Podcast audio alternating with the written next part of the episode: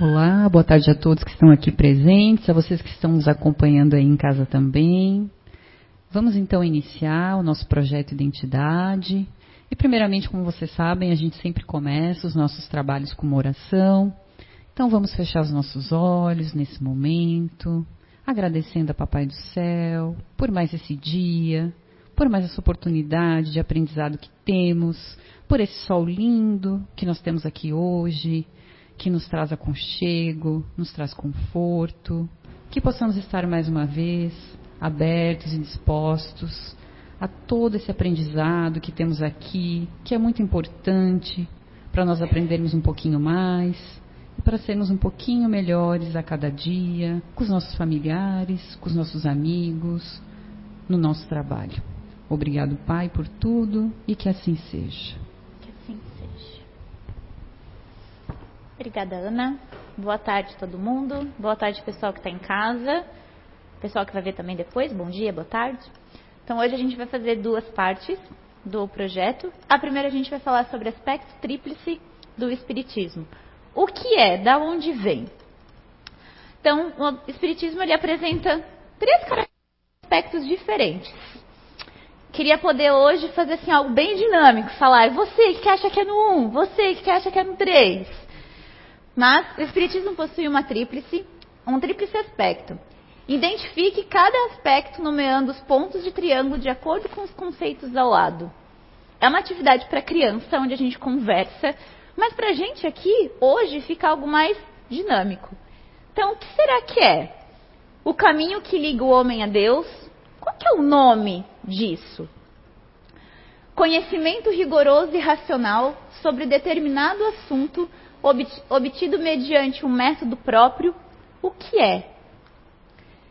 E o que no mundo nós temos hoje que busca o conhecimento e amor ao saber? Não vou desvendar, vamos lá. Então, o Espiritismo ele apresenta três aspectos diferentes: a ciência, filosofia e religião. A, a religião é o que nos liga a Deus, não é? E está no topo lá da nossa pirâmide. Então, definições de Aurélio. A letra ficou perfeita aí, nem eu não enxergo lá. Mas eu vou ler para vocês aqui, o pessoal que está em casa vai conseguir ver bem. Então, a ciência, definição de Google, de Aurélio mesmo, dicionário. É o conjunto organizado de conhecimentos relativos a um determinado objeto, especialmente os obtidos mediante a observação experiências do fato e método próprio. É a soma de conhecimentos práticos que servem a um determinado fim. Hoje a gente tem ciência para tudo, tudo. Um remédio, um chá, uma receita, técnicas do sono, técnicas de saúde, ciência que estuda a água, a luz, tudo. Ciência não está envolvido só os cientistas mas em tudo que faz a gente buscar conhecimento, da onde que vem e explicar as coisas. E o porquê que às vezes ciência e religião vão tão distante. O porquê. Hoje a gente vai entender um, um pouquinho também. Filosofia. Vem do grego amor à sabedoria. Estudo que se caracteriza pela intenção de ampliar incessantemente a compreensão da realidade no sentido de aprendê-la na sua totalidade, quer pela busca da realidade, capaz de abranger todas as outras, ou quer pela definição do instru instrumento, capaz de aprender a realidade, o pensamento, tornando-se o homem tema inevitável da consideração. Tudo que a gente busca falar de filosofia, aparece muitas pessoas, muitas imagens de homens pensando, homens pensantes ou uma como se o pensamento tivesse muito ligado com conceitos filosóficos. Mas a filosofia nada mais vê, nada mais é do que a nossa, nosso, nosso bom senso, nosso senso moral, a ética, os nossos costumes. Isso são coisas que regem a nossa parte filosófica. E não é cada um tem o seu. Não. Ah, é muito, muito diferente. Nas empresas a gente fala muito sobre ética, sobre moral, sobre bom senso. É algo que a gente tem em comum, comunitário. E a religião, crença na existência de uma forma de uma força ou forças sobrenaturais, consideradas como criadora do universo e que, como tal, devem ser adotadas e obedecidas. Qualquer filiação a um sistema específico de pensamento ou crença que envolve uma posição filosófica, ética ou metafísica, modo de pensar ou agir, são os princípios. A religião está muito ligada com a filosofia ainda, ainda aparece, né? Uma crença que envolve uma posição filosófica. É quem eu busco ser, é os nossos conceitos que a gente tem de não fazer mal para as pessoas, para os animais, para a natureza. Isso tudo vem de uma filosofia comunitária. E aí, Jaque, o que isso tem a ver com a aula que a gente está falando hoje? Então, a religião, ela está no topo. É como se fosse aquelas pirâmides alimentares que a gente busca no nutricionista, que a gente aprende na aula de ciência lá na segunda, terceira série, agora deve ser segundo, terceiro ano, que eles colocam lá na base da pirâmide alimentar todas as nossas porcarias, né? Tudo que a gente não pode consumir em excesso e vai chegando até a parte mais nobre, o que mais nutre o nosso corpo. É mais ou menos assim na pirâmide alimentar. Aqui não é diferente. Então, a gente, na, na parte espiritual, eles entendem que o máximo do triângulo que eles falam não é pirâmide, não é nada, é triângulo mesmo, como se fosse um triângulo alimentar, triângulo do conhecimento. Tem Deus na ponta, né, que é a nossa religião, que é tudo que nos liga a Deus, a parte espiritual. Então, depois, nas bases, é a ciência e a filosofia, o que comprova a verdade das coisas e responde às nossas dúvidas. Como a gente não gosta de filosofar sobre assuntos, né? Tudo. Hoje, muitos dos debates que a gente tem, debates de dia a dia, nada a ver com debate político, gente. Debate de, de conceitos de dia a dia, é, debater sobre uma comida nutritiva, uma comida gorda, o porquê que eu gosto de tal tipo de carro, porquê que eu, eu não gosto de comer, é, fazer exercício em jejum, pessoas precisam comer antes de, de fazer exercício. Isso é debater também além de política, né? Então, vamos lá para a parte prática agora. Antes da gente entrar bem no assunto, eu trouxe algo um pouco diferente para a gente separar já de início. A diferença entre espiritismo e espiritualismo. Tanto o espiritismo quanto o espiritualismo têm essa pirâmide de religião, ciência e filosofia mas tem partes dentro das vertentes que são um pouco diferentes do que a gente vai conversar um pouquinho aqui. Então, Kardec, no livro dos médios, gosta de trazer bastante a parte das obras básicas. A gente está dentro de uma casa espírita, a gente tem muitas pessoas que assistem, eu acho que dá mais comprovação científica, sabe? Científica e filosófica para uma doutrina religiosa. Então, Kardec, no livro dos médios, cita que todo espírita é espiritualista por crer em algo a mais que a matéria, mas que nem todo espiritualista é espírita. Como assim? O espiritismo ele pode ser simbolizado como uma das maiores forças espirituais.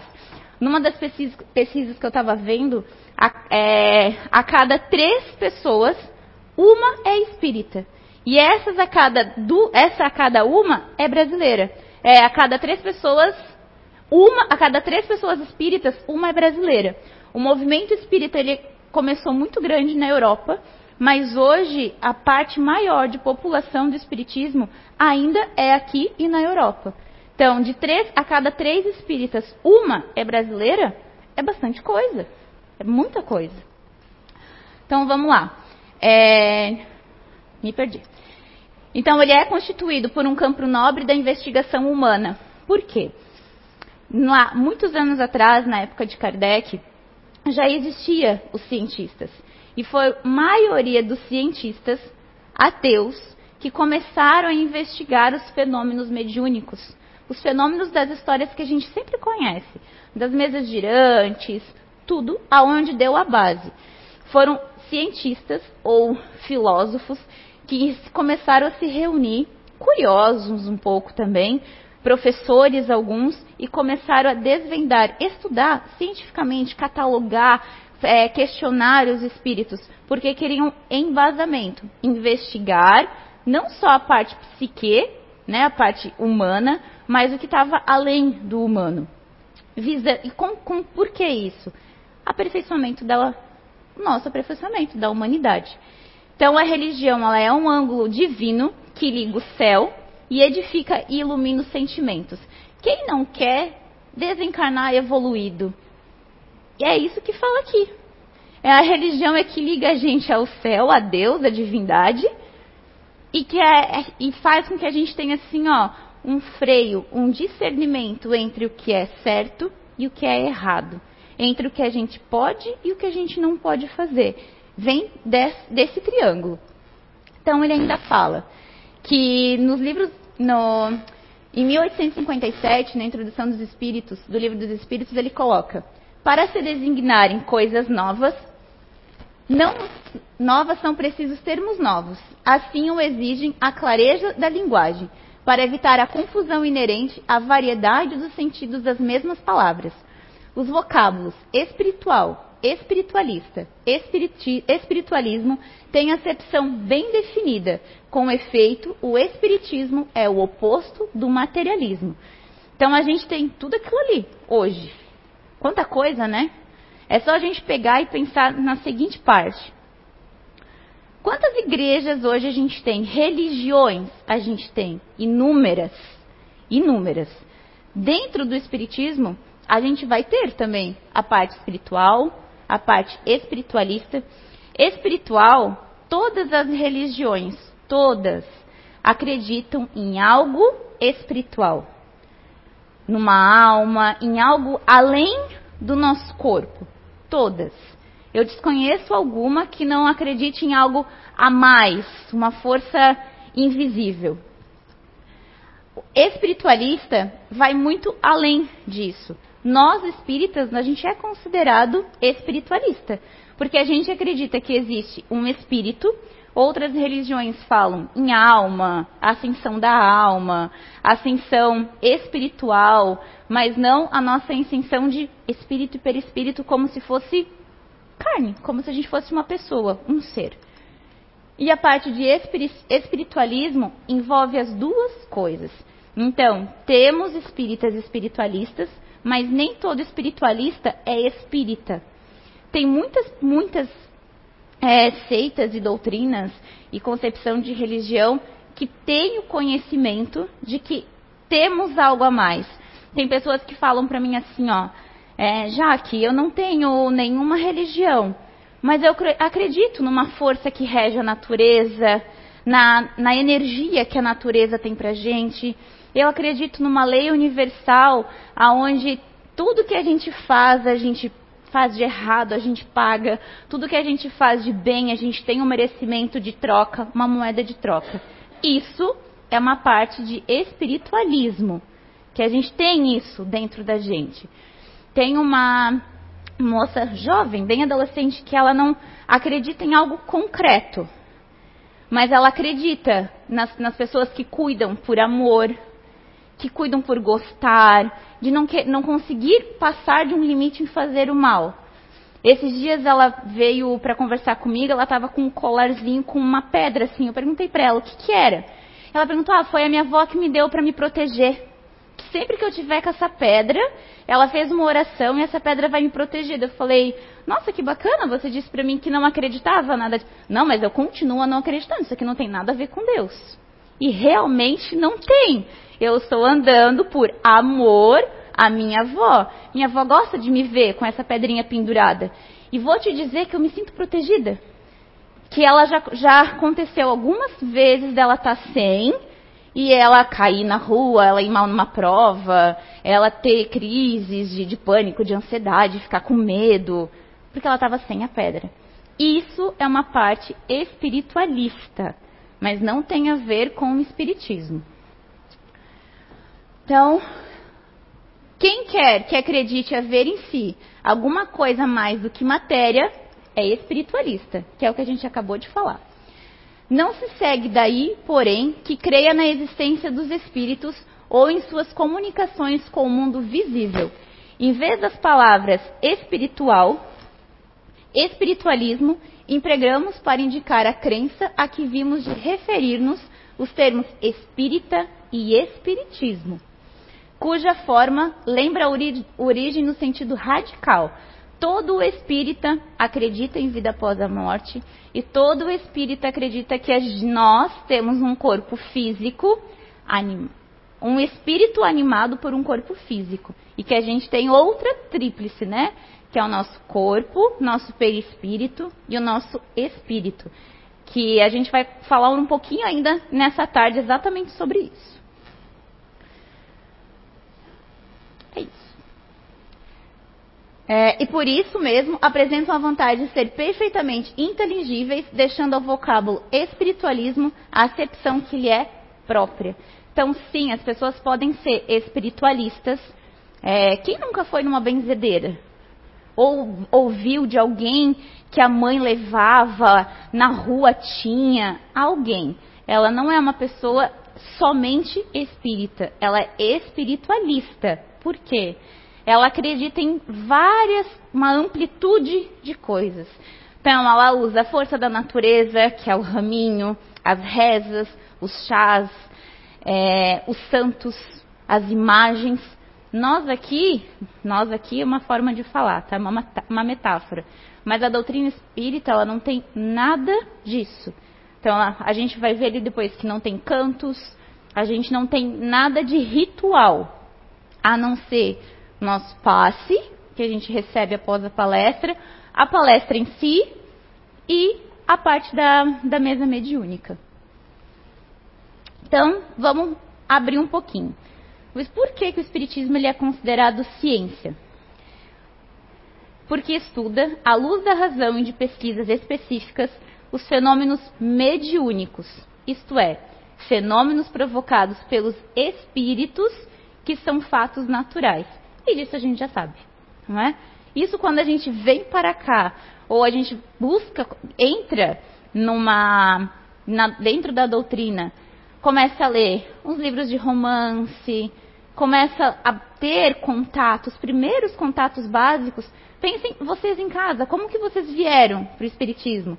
Ah, a, a gente acredita em algo a mais. A gente acredita que tem é, entrosamento nosso físico com essa parte espiritual. E a gente tem pessoas, eu falo, mais capacitadas, que são os nossos médiums, que têm essa interligação mais rápida, esse canal. Não existe o sobrenatural. Todos os fenômenos, mesmo os mais estranhos, têm explicação científica. Nada dentro da doutrina espírita fica sem explicação. Nada. Antes da, a, de existir a, o Espiritismo, antes de Kardec começar a estudar, existiu a ciência. Já tinha dado na humanidade o boom dos cientistas. Albert Einstein já tinha existido ó, há muito tempo há 300 anos antes. Já se falava em como acontecia a eletricidade, já se falava em tantas outras coisas. A ciência matemática, a ciência que dá, de partes de, de ervas, já se vinha muito isso. As ciências elas não fizeram progresso sem a parte espiritual. E a parte do espiritismo não fez progresso sem a ciência. Por quê? Antes de vir para cá, eu ainda estava pesquisando algumas coisas para trazer para vocês. Quando começou-se os eventos com as irmãs Foster, Fox, isso daí, Foster é boa, né? Foster é ração de cachorro. Irmãs Foster. É, por que que aconteceu? Por que que hoje os, os, as, as partes mediúnicas, elas são um pouco mais polidas? a gente não vê médiums fazendo shows como antigamente. Vocês nunca vieram aqui na casa e viram nenhuma cadeira levitar, não escutaram batida na parede, a não ser as que a gente dá ali na lojinha fazendo lanche. Vocês não escutam gente caminhando, nada, luz piscando. Não, tem uma explicação. Vocês já pararam para pensar do qual motivo que teve todo esse emaranhado da história das irmãs Fox? foi para que cientificamente pudessem pesquisar, que as pessoas fossem até elas. Já que mais durou anos. Sim, durou o tempo necessário para ficar comprovado cientificamente, cientificamente que isso é verídico, que isso existe. E quanta coisa depois foi se estudando mais. A gente criou uma doutrina dentro disso. No slide anterior, quando a gente fala de espiritismo e espiritualismo, tem uma parte dentro ali que fala que a própria igreja denominou a doutrina espírita como uma religião. A gente precisou de um nome, doutrina espírita. Hoje é considerado uma religião. Eu me considero. Quando vocês vão em algum lugar que perguntam, você tem religião? O que, que vocês respondem? Ah, eu sou espírita? Ainda a gente fica naquele passinho de falar. Por que, a gente não pode falar como a gente fala? Eu sou evangélico, eu sou católico. Ah, eu sou espírita. Como, nossa, já vem uma, uma capa junto de julgamento, parece. Por quê? Isso é de anos empregado pela parte das religiões pressupostas, aonde a gente tinha que seguir tais religiões que eram certas ou erradas. Então foi a própria igreja que denominou o espiritismo como uma religião. Precisou se dar um nome para não ser algo é, mágico, para não. O que, o que falaria? Então se optou Allan Kardec no seu discernimento todo falou não, não é uma religião. Por quê? Vai tudo contra. Se a gente pegar bem, abrir bem o espiritismo, vai tudo contra do que a igreja, do que as igrejas é, fechadas, as religiões fechadas falam. Então, não, não é uma religião, é uma doutrina. Mas, hoje, é vista sim, com tantos conhecimentos e, e, e comprovações científicas, de que temos uma religião, sim. Mas ainda é doutrina espírita. O Espiritismo é ciência, porque estuda a luz da razão e as pesquisas científicas. Já li? Não? Já? Então vamos para baixo, desculpa. Então, repudia nos limites do que lhe pertence todo efeito maravilhoso, isto é, fora das leis da natureza. Ele não faz milagres nem prodígios, antes explica, em virtude de uma dessas leis, certos efeitos, demonstrando assim a sua possibilidade, e amplia igualmente o domínio da ciência, e é nisso que ele próprio se torna uma ciência. Tem histórias dentro dessa de comprovar os efeitos mediúnicos, aonde tem dois, dois médiums muito famosos que a gente ouve. Um é Peixotinho, que é o médio brasileiro, que é um médio de efeitos físicos, aonde eles faziam de diversas formas, gente. Eu estudar a parte científica é a gente perguntar tudo, fazer, ver como, como se não fosse um show de mágica. Aqui ainda fala, não tem nada de maravilhoso, não tem nada de mágico na doutrina espírita. É realmente intervenções.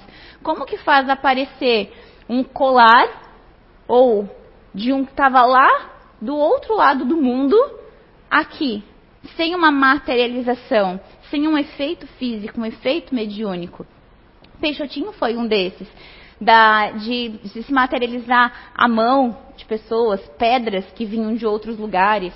Tem uma outra médium que não é daqui, que é da Itália, que é a Eusapia Paladino, que mesmo ela amarrada, amarrada, contida em cadeiras, ela, ela levitava, é, pessoas seguravam ela e ela conseguia fazer os efeitos ao redor acontecerem, das, das cadeiras flutuarem, ela levitar, de aumentar o seu peso corpóreo. Então eles começaram a ficar cismados com isso. Eles pesavam antes, ela pesavam depois. Isso tudo é estudo científico. Isso tudo busca comprovar o que a gente fala muito dentro da doutrina. Não é só a gente chegar aqui, ouvir uma palestra filosófica, onde a gente fala de conceitos abrangentes e ir para casa. Recebe o passe como se fosse uma bênção que a gente recebe na igreja e vai embora. Tem partes hoje que estudam a parte do magnetismo num copo d'água. Quando a gente vai vibrar, que as ondas, as moléculas de água entram em contato com aquela energia emandado pelas mãos das pessoas que estão vibrando na garrafinha de água que vocês trazem para cá. Ai, já que então faz, vamos trazer alguém, vamos fazer. Isso já foi estudado muito. As plantas, de falar com as plantas, de conversar, de, de, de, ir lá arrancar um chazinho e agradecer. Se não é só filosoficamente. Para ter essa parte filosófica, alguém estudou que isso tem comprovação. Então vamos para frente.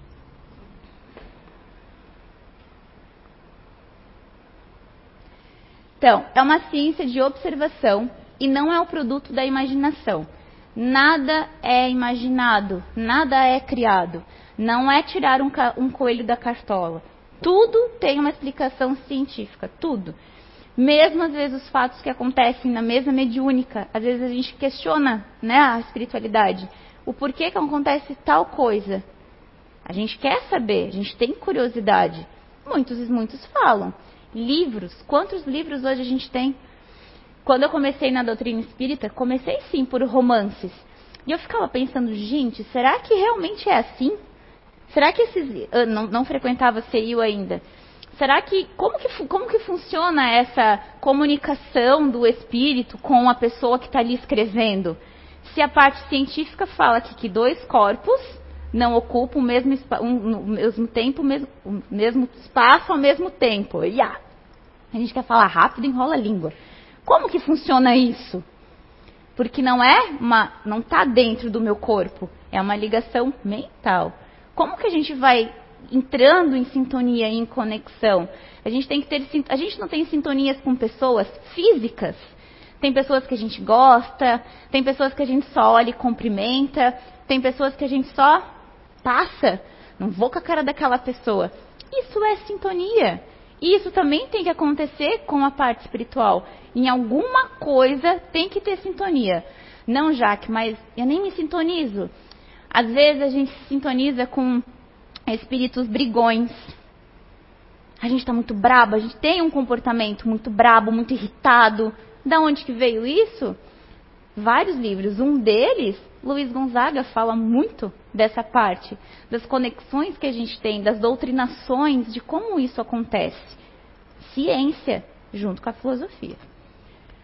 Os espíritos não vieram nos dizer que haviam pessoas que morriam e continuavam se sentindo vivas, mas provocaram a manifestação dos espíritos dessas pessoas, para que fossem observadas e analisadas. Dessa forma, surgiu a teoria. Que é o que a gente falou. Qual a razão que teria para ter todos os efeitos físicos se não, não fosse para a gente conhecer. Quem de nós aqui, quem de vocês chegou na época que a CEU fazia psicografia pública? Eu fui uma delas. Não vim por causa das psicografias. Mas na época que eu comecei a frequentar, tinha e existia. Eu lembro até hoje ainda.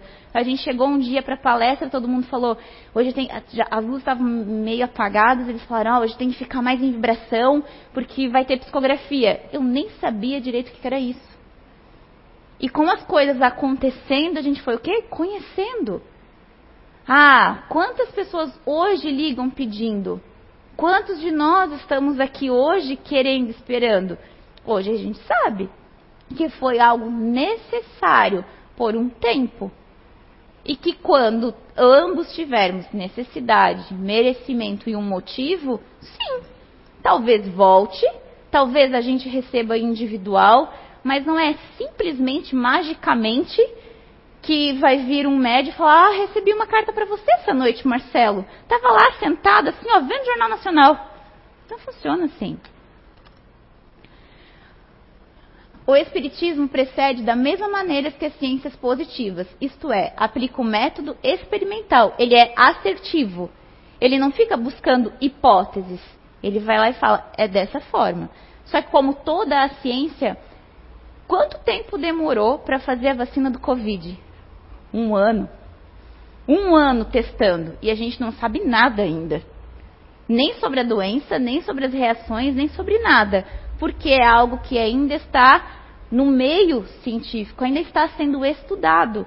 Mas como já avançou tantos estudos hoje que a gente tem, é isso que ele fala, é direto, é assertivo.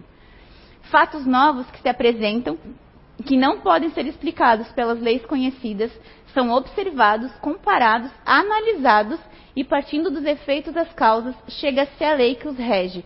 Depois as consequências são deduzidas e busca as explicações úteis.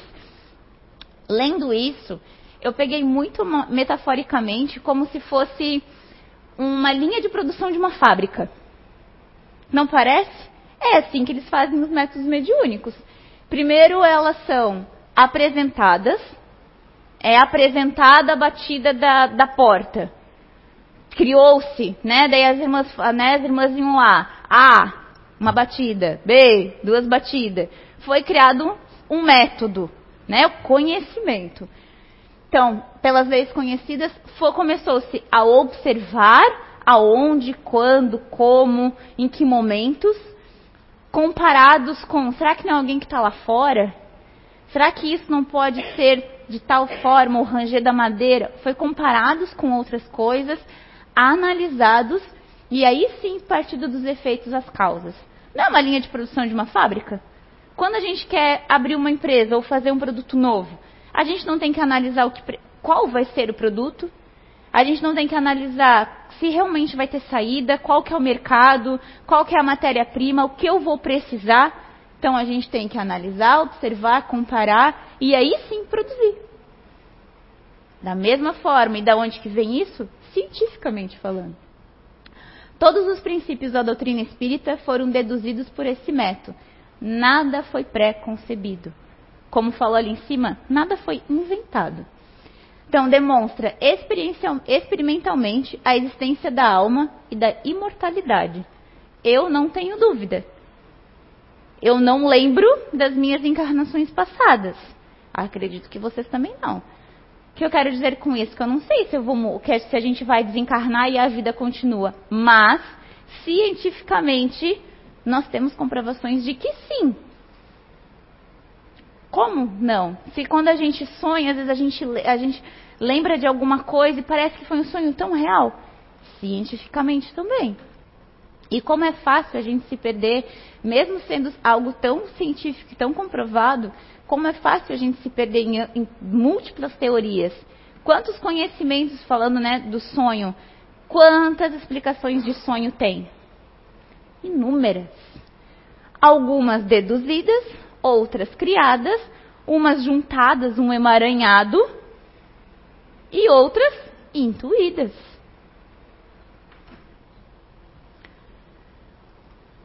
Então, o espiritismo ele é filosofia. Por qual motivo que ele é filosofia? Porque dá uma coerente e exata interpretação da vida. Toda filosofia gera uma ética. Sua força está na sua filosofia, no apelo que dirige à razão e ao bom senso. Quem de vocês nunca teve aula de filosofia? Ensino religioso, onde dentro da filosofia, na faculdade, a gente ainda tem as duas coisas: sociologia e filosofia. Porque para aprender muita coisa de discernimento que a gente tem que ter, de bom senso. Será que hoje eu posso, sabendo que eu moro com mais pessoas em casa, Posso comer tudo que tem na geladeira, sendo que a pessoa vai chegar em casa e vai ter nada para comer? Pode. É um livre-arbítrio? Eu posso. Mas será que seria ético?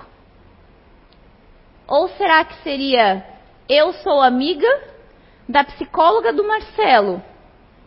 E a psicóloga do Marcelo vem e comenta tudo o que aconteceu com, com ele durante a sessão comigo, porque sabe que eu sou psicóloga e conheço o Marcelo. É ético? Não. Então são conceitos de filosofia de bom senso e de respeito que fazem a gente frear o nosso comportamento e seguir, querendo ou não, são leis universais, são regras de convivência, basicamente. Toda doutrina que dá uma interpretação à vida, uma concepção própria do mundo, é uma filosofia. Tudo. Até queria trazer para vocês quais são as outras doutrinas que a gente tem no mundo, que existem, mas vai ficar uma aula muito longa. Quem sabe no próximo momento. Porque a gente não tem só a doutrina de, do Espiritismo, tem muita. Muita. Dentro das práticas espiritualistas. Todas as organizações é, de valorização de, de vida, de proteção, são doutrinas que a gente segue, que a gente rege de forma espiritualizada. Nesse aspecto, enquadra-se o estudo de problemas da origem e destinação dos homens, bem como a existência de uma suprema inteligência, causa primária de todas as coisas. Suprema, quando a gente fala, é Deus. A gente pode mudar o nome de Deus. A gente pode mudar né, o nome. Aqui para nós é Deus. Na Índia tem um outro nome. No Oriente Médio tem um outro nome no Ocidente tem outro nome, mas a força suprema é uma só. O Espiritismo é uma filosofia porque, a partir dos fenômenos espirituais e dos fatos, dá uma interpretação. É, perdi aqui. Uhum, dá uma interpretação da vida, explicando o porquê das dores, dos sofrimentos e das desigualdades entre as criaturas e elucida as questões fundamentais da existência. Como é bom a gente saber hoje trabalhando, digo por mim, pessoalmente, né, um exemplo prático. É muito difícil trabalhar com dor, sofrimento e adoecimento. Quando a gente sabe o porquê das dores que é necessário ao ser humano para evoluir, para finalizar algo, para aprender, por qualquer motivo que a gente tenha esse conhecimento espiritual, a gente ameniza um pouco o pegar para a gente esse sofrimento. Como a gente consegue entender que é da nossa humanidade o sofrer? É onde vem a filosofia. E como em busca disso tudo faz com que a gente não sofra junto, a gente não se envolva, a gente se compadece por causa dos conceitos filosóficos, mas a gente não pega para a gente. Para todo efeito, existe uma causa, e essa causa pode estar nesta ou em vida anteriores. Mas na nossa concepção própria, né, individual, tudo é da outra vida, né? Se eu tô casada com esse é porque é da outra vida, se eu tô nesse emprego é porque é da outra vida, o que será que eu fiz na outra vida? E mal sabe a gente que 90% do que a gente passa nessa é dessa vida mesmo. Que a gente já está jogando e procrastinando para a vida que vem. Mas tudo bem, vamos deixar isso para os próximos capítulos. Então, alguns exemplos do porquê que a doutrina é filosofia. Deus é a inteligência suprema, causa primeira de todas as coisas. O espírito propriamente dito é o princípio inteligente, sua natureza íntima nos é desconhecida, mas para nós ele é imaterial, porque não tem nenhuma analogia com o que chamamos matéria. E a gente poderia dar um outro nome? Sim, as religiões dão, de alma. Já que mais alma é uma coisa, espírito é outro? Sim e não. A gente ia ter que abrir e esmiuçar muito. Mas vamos pegar. Quando eu era criança, minha avó falava assim, ó. É... Ai, parece que eu senti uma alma perto de mim. Como assim uma alma perto de você, vó? Ai, não, não vamos lá, porque. Ai, eu saio de lá, parece que as almas vêm junto comigo. Ou tem o culto às almas, não tem uma, uma cerimônia que é as almas quando eu, quando eu era criança, era o que mais me chamava. Eu morria do medo de ir na benzedeira de voltar, e voltar de lá com uma alma junto comigo. Morria! Mas a gente ia, né? Pra, pra curar trízia, curar arca caída. A gente ia. Mas eu tinha medo. Daí o que, que a gente fazia, né? As simpatias que não temos dentro da doutrina espírita não podia entrar com chinelo dentro de casa, porque a alma ia ficar lá no a alma que estava junto ia ficar lá no chinelo. Olha, gente, hoje, conhecendo mais, iria, iria, fui depois de grande, mas com uma visão científica e filosófica totalmente diferente, de que não é uma alma, que é um espírito que a minha avó queria se, se, se falasse isso. Obrigada, Ana. A Ana tá ali, ó, conectada, muito obrigada. Minha ajudante de palco. Como a gente confunde as coisas ainda? Como é colocado medos para a gente por falta ou por deturpar a parte científica para nós? E isso é para comprar um certo de controle que a gente vai tendo. A religião é um controle, na verdade, né? Então, Os espíritos são seres individuais, têm um envoltório etéreo, imponderável, chamado perispírito, espécie de corpo fluídico semelhante à forma humana e povoam um espaço constituído ao mundo invisível. Como eles sabem disso? Estudando, comprovando. Anos de, de estudo. Os espíritos revestem temporariamente de um corpo material, que é o nosso corpo.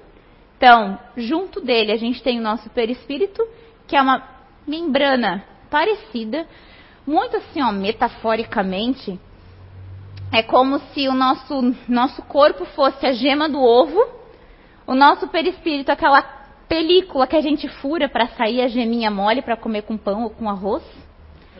Então, o nosso perispírito é igual, a, a película da clara não é igual à gema, igual, é do mesmo tamanho. E nosso espírito, a clara, não, daí seria metaforicamente demais, né? Então, a encarnação é necessária ao desenvolvimento moral e intelectual do espírito e para a idealização das obras de Deus.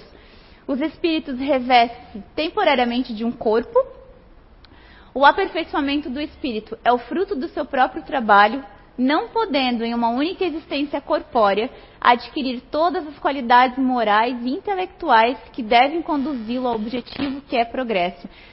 Quem não almeja viver uma vida só, aprender tudo e não precisar mais vir para cá? Quem? Quem nunca?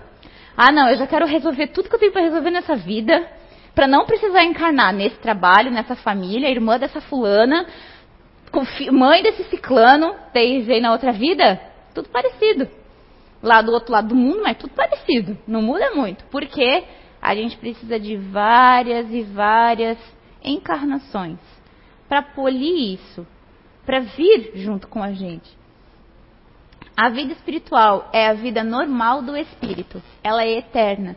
A vida corpórea é transitória e passageira. É apenas um instante na eternidade. Vocês conseguem ser palpável isso para vocês? Hoje, encarnado, vocês conseguem visualizar que a nossa vida de verdade não é aqui? Que a nossa vida de verdade vai voltar a acontecer quando a gente desencarnar? Quando eu era pequena, minha avó me proibiu de falar isso.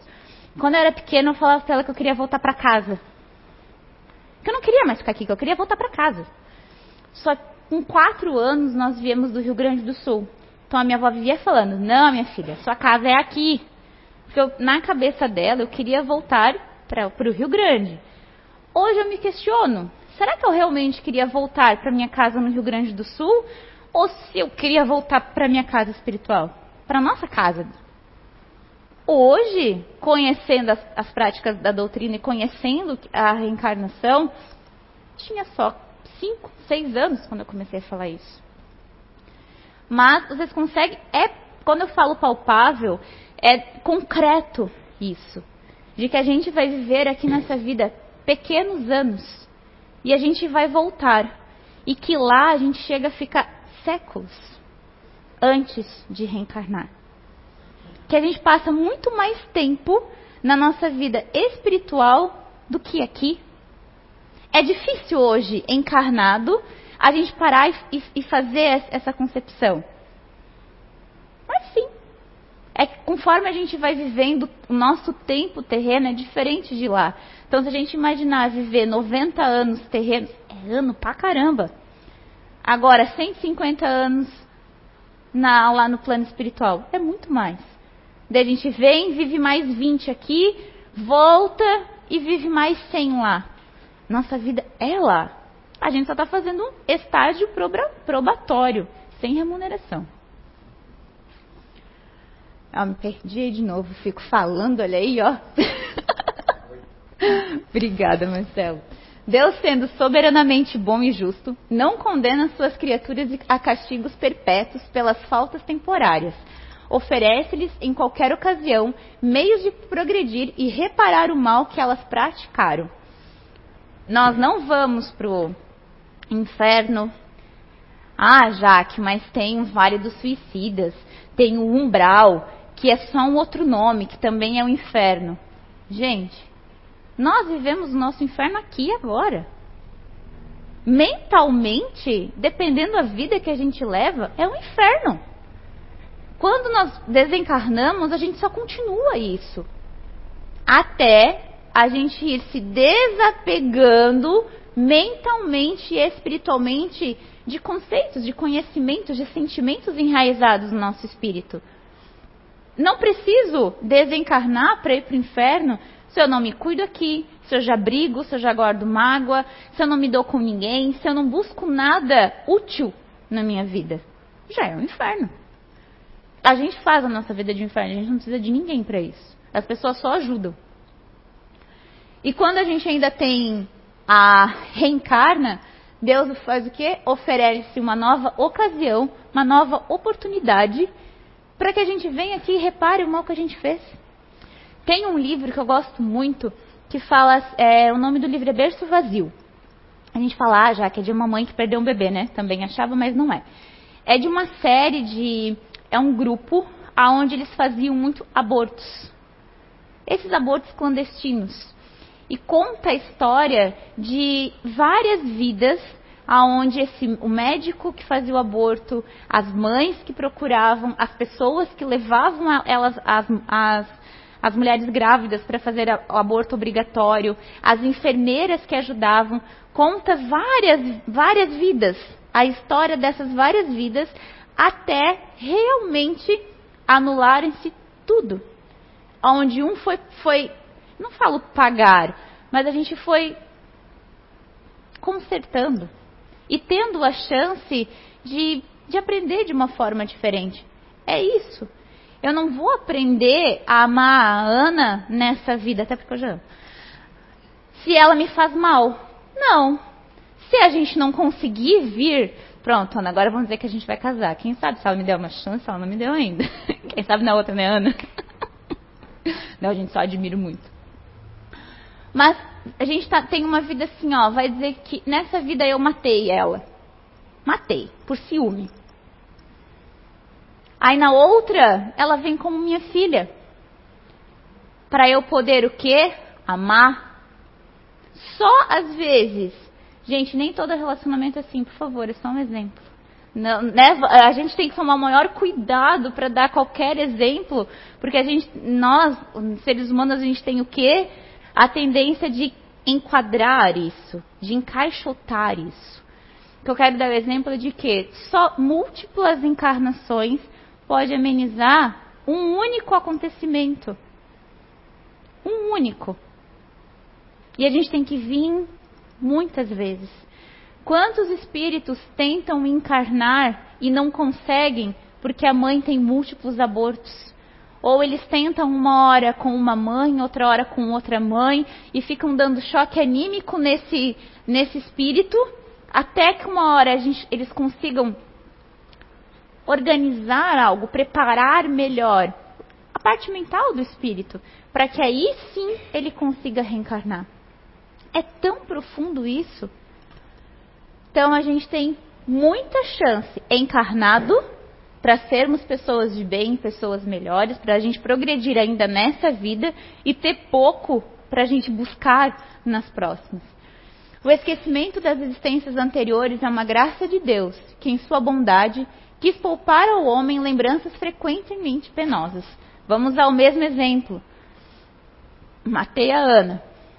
A Ana, com três anos, começa a falar, começa a me bater, começa a repudiar. Com quatro anos, me dá veneno. Se ela lembrasse, ela ia conseguir, pelo amor e pela ligação de mãe e filha, me perdoar? A gente ia ter a oportunidade de se conhecer e ter uma nova existência para a gente construir algo juntas? Se a gente não, se a gente lembra as coisas que nos foram feitas e o que a gente fez, a gente vai ficar empacado, igual o ratinho do hamster lá na, na gaiola, não vai para lugar nenhum. Por isso que o véu, o filtro do esquecimento é muito importante. A gente é tão feliz quando a gente esquece de algumas coisas. É difícil, às vezes penoso assim, ó, né? Meu Deus, esqueci de trazer o trabalho para a prova. Dá um jeito, dá uma desculpa, faz de novo e tem-se uma punição quando a gente esquece algumas coisas. Mas quantas coisas assim ó, que nos ferem de mágoa, de sentimento, são boas? Porque não, não nos afetam, não faz mal. A gente não carrega isso para várias existências. Os espíritos encarnando-se trazem com eles o que adquiriram em suas existências precedentes. É a razão pela qual os homens mostram instintivamente aptidões especiais e inclinações boas ou más que lhes parecem inatas. Ah, então eu sempre soube já que eu fui uma grande artista. Eu fui um médico neurocirurgião porque eu gosto de estudar o cérebro. Ah, eu fui um grande engenheiro porque olha tudo que eu já construí. Engana-se. Mas, mas, tudo que a gente aprende de conhecer. Tem um ditado popular, né? Na vida a gente perde tudo quando morre. A gente só leva o quê? O conhecimento. E eu vou abrir um adendo. A gente leva os nossos sentimentos e o nosso pensamento. O restante fica. Conhecimento, os nossos sentimentos e os nossos pensamentos vão nos acompanhar. Porque isso tá, isso é a gente. E isso é como a caixa preta do avião, não se destrói. Ela vai continuar com a gente. Para uma pessoa estar hoje na doutrina espírita, vamos imaginar que aquela primeira visão dela de mundo foi ateu. Ela vai precisar vir várias encarnações. Primeiro de buscar ter um contato com um animal que goste muito, de desenvolver esse amor genuíno por um animal, na outra encarnação vem cuidando de plantas, de hortas. Numa outra vem numa religião. Na outra vem numa outra. Até a gente chegar ao conhecimento da lei moral do Espiritismo. Já que não comigo foi assim, não sei, gente, não é uma regra. A gente deu só um exemplo para isso ficar mais palpável. A gente não cai direto aqui. A gente vem, isso vem muito tecido e construído por vidas. Não tem como a gente colocar na nossa cabeça algo uma única vez. Senão a gente não ia para o prezinho, a gente ia direto para a faculdade. A gente vai do jardim de infância até o último ano de faculdade, porque a gente precisa passar por isso de acordo com o nosso desenvolvimento. Tanto que tem tanta teoria que fala sobre desenvolvimento infantil, adulto, do idoso, tudo. Então, paciência e vamos estudando. Então, por que, que o espírito ele é o espiritismo ele é religião?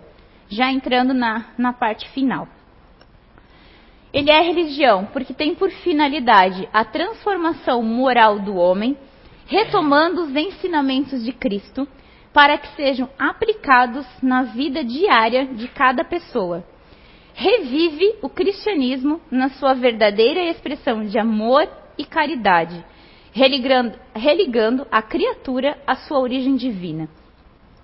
Quando eu, eu tinha uns 18, 19 anos, eu tinha uma amiga de uma outra religião. A gente perdeu o contato total durante vários anos. Esses dias ela viu eu postando alguma coisa aqui da CIU, ela foi e comentou no meu, no meu direct na internet. É, Nossa, fiquei, é, fiquei surpresa e espantada. Pensei que você fosse cristã.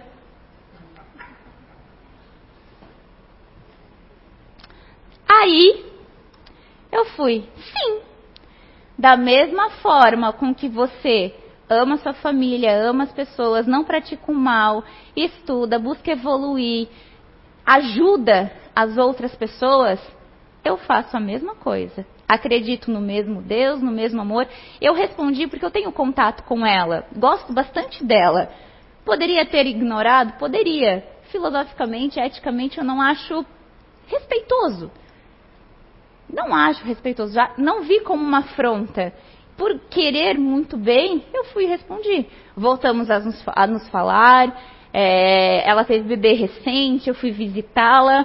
Se eu, provavelmente eu tivesse ignorado, ela ia falar o quê? Já ia taxar como espírita arrogante, como espírita qualquer outra coisa. Porque a gente tem muito disso. Porque não é o espiritismo. É quem está nele, é a pessoa não é o, não é o catolicismo, é a pessoa que está lá dentro. É este corpinho animado por um espírito. Somos nós que deturpamos os próprios conhecimentos religiosos. Não precisa de mais nada. Então, é considerado uma religião hoje porque é embasado nos conceitos de, de, de Jesus Cristo. nos conceitos universais que a gente tem dentro da igreja. De, ser uma, de sermos pessoas melhores, de não de trabalhar de graça, de fazer. Isso se chama voluntariado, né? Da gente ir fazer de graça, mas de trabalhar com amor. Olha a vida desses homens todos, né? Chico Xavier, irmão Roger, o, irmão, o próprio Allan Kardec.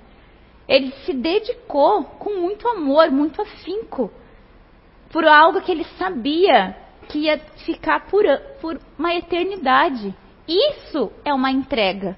Quando a gente se entrega, a gente age por amor e caridade, independente ao que a gente for fazer, a tudo. Se tem um princípio ético bom, por que não? Não preciso fazer algo genuíno, nobre, uma caridade.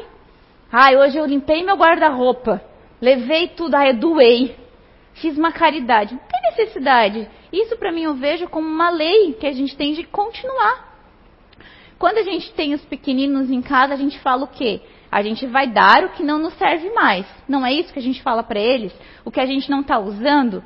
Porque tem pessoas que vão poder utilizar. É uma lei de continuidade, uma forma de continuar. Então, revive o, cristianismo, porque Deus trouxe tanta coisa para a gente, né, em forma de, de Jesus Cristo, em forma dos conceitos, que provavelmente foi um espírito muito evoluído que teve aqui na Terra, que veio da mesma, da mesma forma das irmãs Fox, da mesma forma que teve toda a parte mediúnica lá dos fenômenos físicos, Jesus Cristo veio para deixar tanto conhecimento de amor, tanto de, de, abdicar de um monte de coisas. Claro que a gente não precisa viver uma, uma vida miserável para ter essa parte de caridade, mas a gente pode ter impérios e realmente ser humildes, ser caridosos, ser, ser generosos. Generosos, não é dar esmola, é generosidade, é muito diferente. Eu ainda falo que gentileza vai muito além de caridade. Gentileza é uma caridade, sem esperar algo. Seja gentil com alguém. Ser gentil é a gente dar bom dia, a gente dar uma carona, a gente perguntar se estou no mercado, precisa de alguma coisa? Nossa, eu passei por aqui, vi que você estava procurando o preço de tal coisa aqui nessa empresa, nessa loja, tem quer que eu compre para você? Ou quer que eu venha contigo? Quer, quer que eu vá com você em algum lugar? Sem esperar nada. Gentileza também é uma forma da gente ser caridoso. E é tão bom. É tão bom, às vezes, as pessoas estão brabas, nervosas, a gente sentar do lado só fazer companhia, oferecer uma água. Tá ali, junto. Não, tem tempo para isso daí, não. Qual é o ato de amor?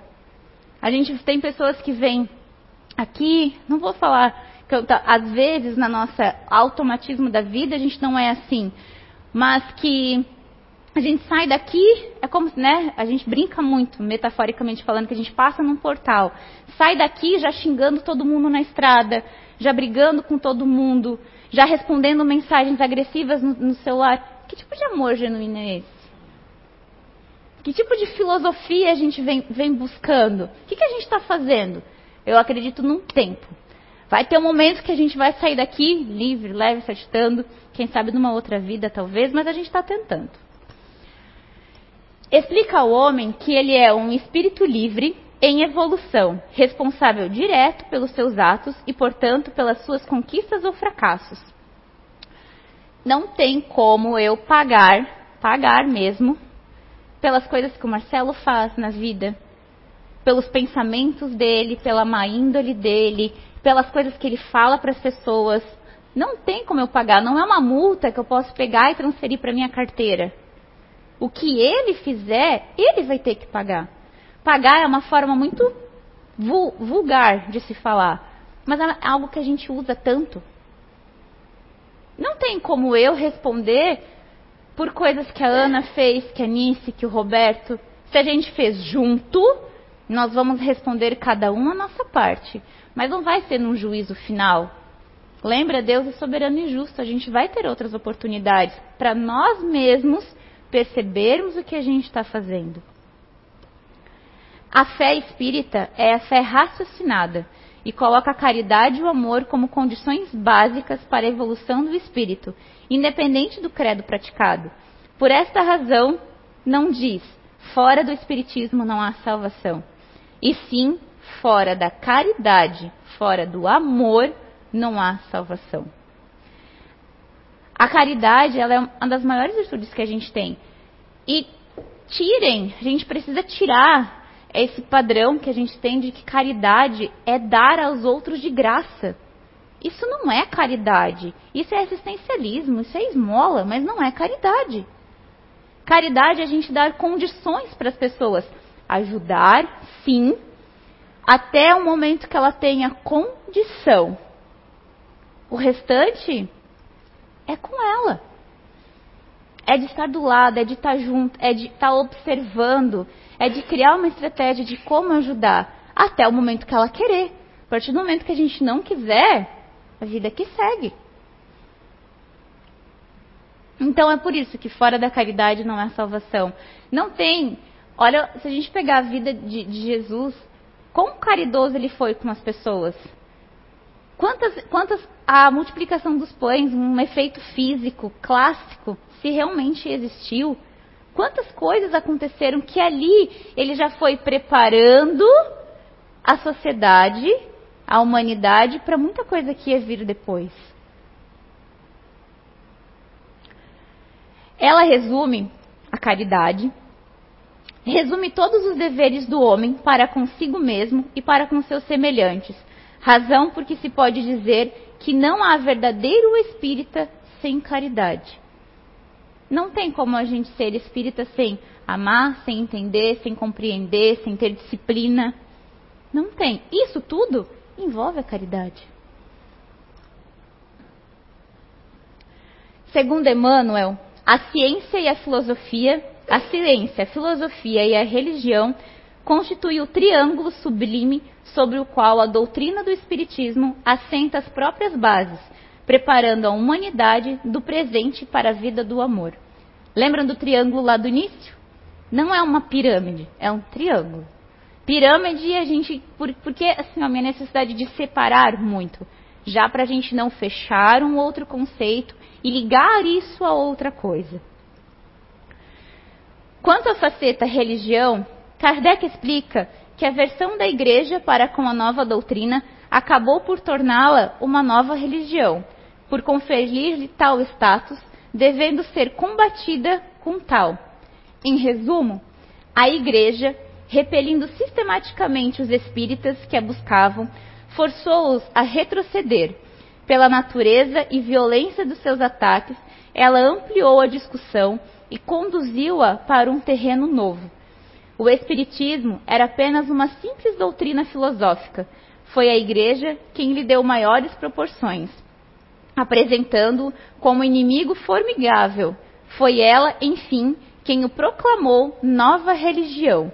Isso está no que é o Espiritismo, feito por, na, na obra de Kardec. Que foi o que a gente comentou. Por quê? Quando Kardec começou a escrever, a colocar, a registrar isso, Quantas pessoas não pagavam indulgências, terrenos no céu? A gente tem uma das religiões que um, uma da, um, um dos reformadores da, da religião ficou, se revoltou contra a igreja, viu que não tinha lógica, nexo, sentido, começou a estudar e viu que a gente não precisa comprar o nosso terreno no céu. Que a gente não é castigado por não dar comida a um morador de rua, que a gente não é castigado por bater em alguém, não é tão assim.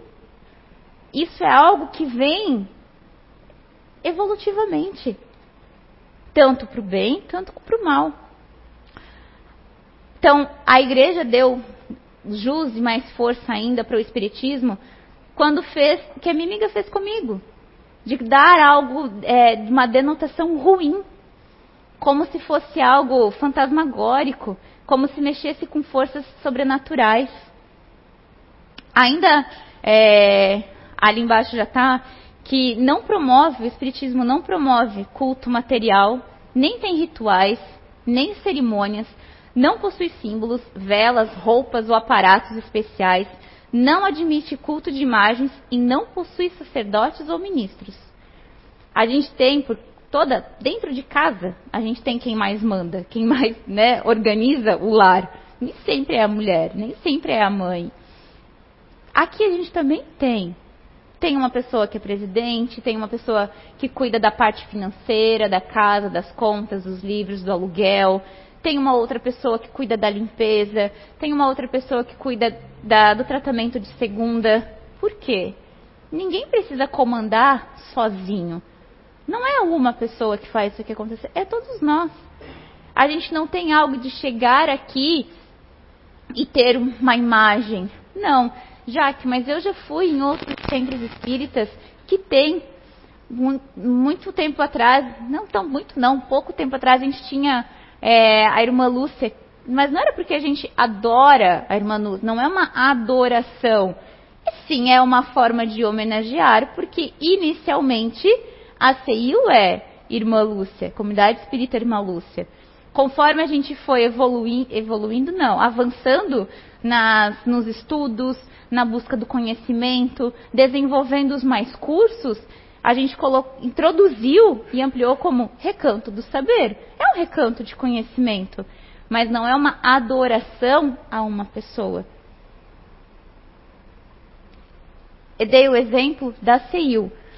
Mas tantos outros lugares que a gente vai que tem vestimentas, né? Quando, eu, quando eu cheguei para trabalhar, a gente tinha, na época a gente tinha jaleco branco, um jalequinho branco para o trabalho. Ficava limpo, higiênico, organizado. Vocês sabiam distinguir quem era trabalhador de quem não era. Só que hoje eu entendo muito, muito mais, compreendo muito mais que a gente acaba endeusando isso também vendo, vendo, eu me sentia assim, não vou dizer pelas pessoas, né, pelos meus colegas aqui. É como se a gente tivesse que ser diferente por estar tá usando, ou que, puder, que precisasse fazer algo milagrosa para merecer usar aquilo. E não.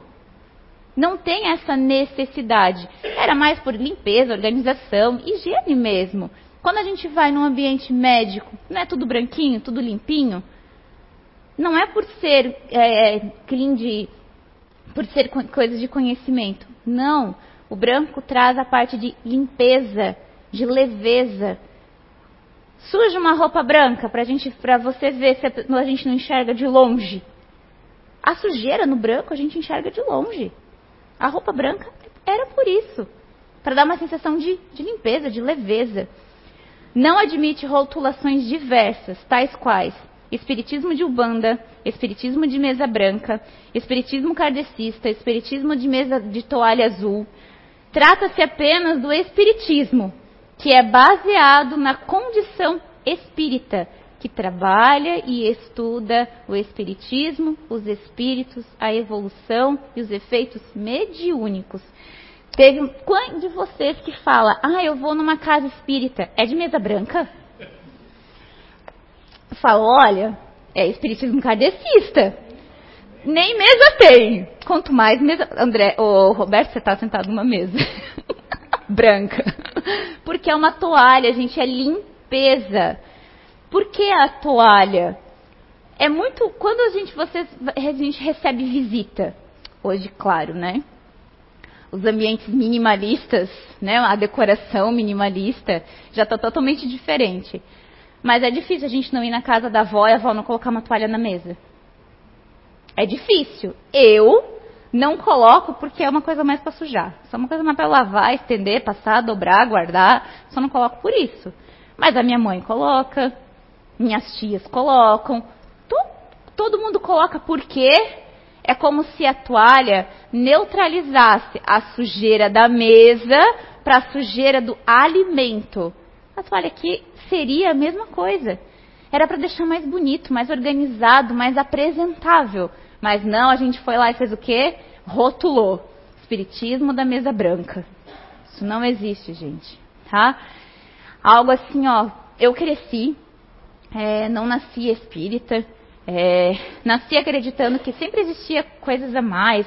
Falava com os meus amiguinhos imaginários mas gostava de conversar com plantas, com essas coisas. Mas isso a gente traz, isso é nosso, é nata, nosso arcabouço. E até esqueci o que eu ia falar. eu já me é que eu lembrei de Eu no sítio, sentada em cima da pedra, conversando com uma. Era uma pedra em forma de um barco. Embaixo ficava um monte de lagartos, os cachorros ficavam pegando. E eu ficava brincando, correndo em cima, ao redor dos lagartos, atiçando os cachorros para pegar os lagartos. Daí um entrava de um lado, outro entrava do outro. Lembrei da história esqueci o que eu ia falar para vocês. Mas, se eu lembrar, eu falo para vocês. Então, vou passar um vídeo que é para quem? Porque como é uma aula um pouquinho mais teórica, eu sei a gente acaba dando umas pescadas, dando umas viajadas, o corpo sai da alma, quer dizer, a alma sai do corpo um pouquinho. Então, é para fazer um resumão.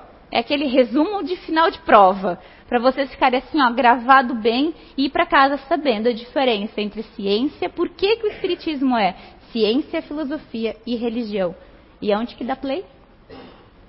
Onde que dá play? Não sei.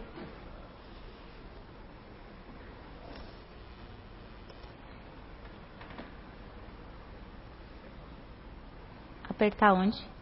Olá, aqui estamos com Conhecendo o Espiritismo, canal que você já conhece.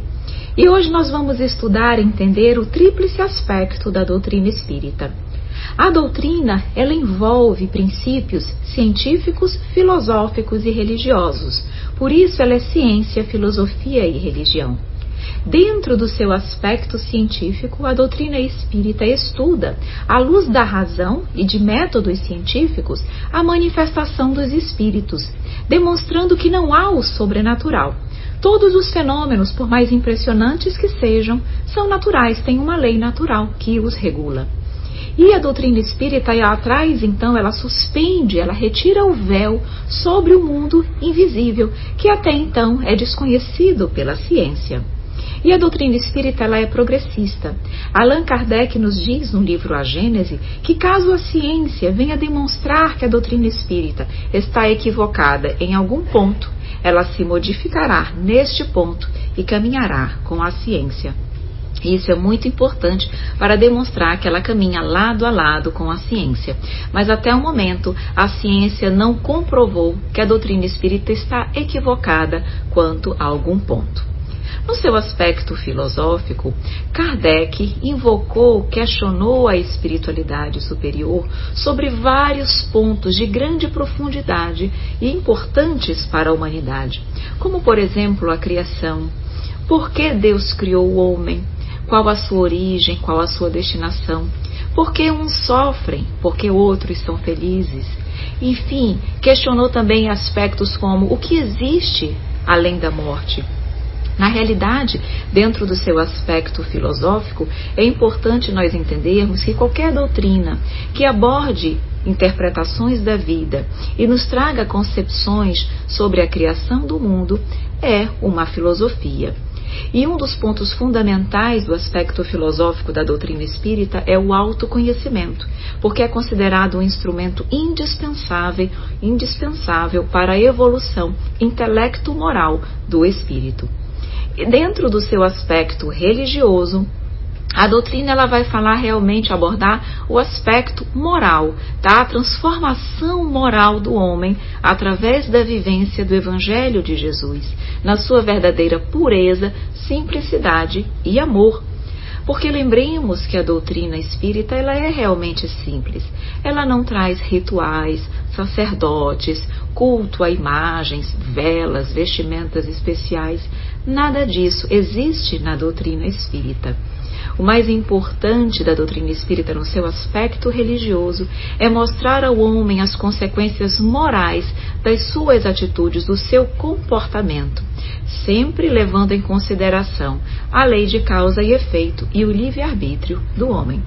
E para finalizar, vamos lembrar eh, dos questionamentos, não, das observações de Chico Xavier sobre esse ponto. Ele nos diz que o que seria da doutrina espírita sem o seu aspecto religioso? Seria um corpo sem coração. E se ela não tivesse o seu aspecto científico, ela seria um corpo sem cabeça. E se ela não tivesse o seu aspecto filosófico, ela seria um corpo sem membros. Por isso, ele destaca o tríplice aspecto da doutrina espírita: ciência, filosofia e religião. Então, é isso.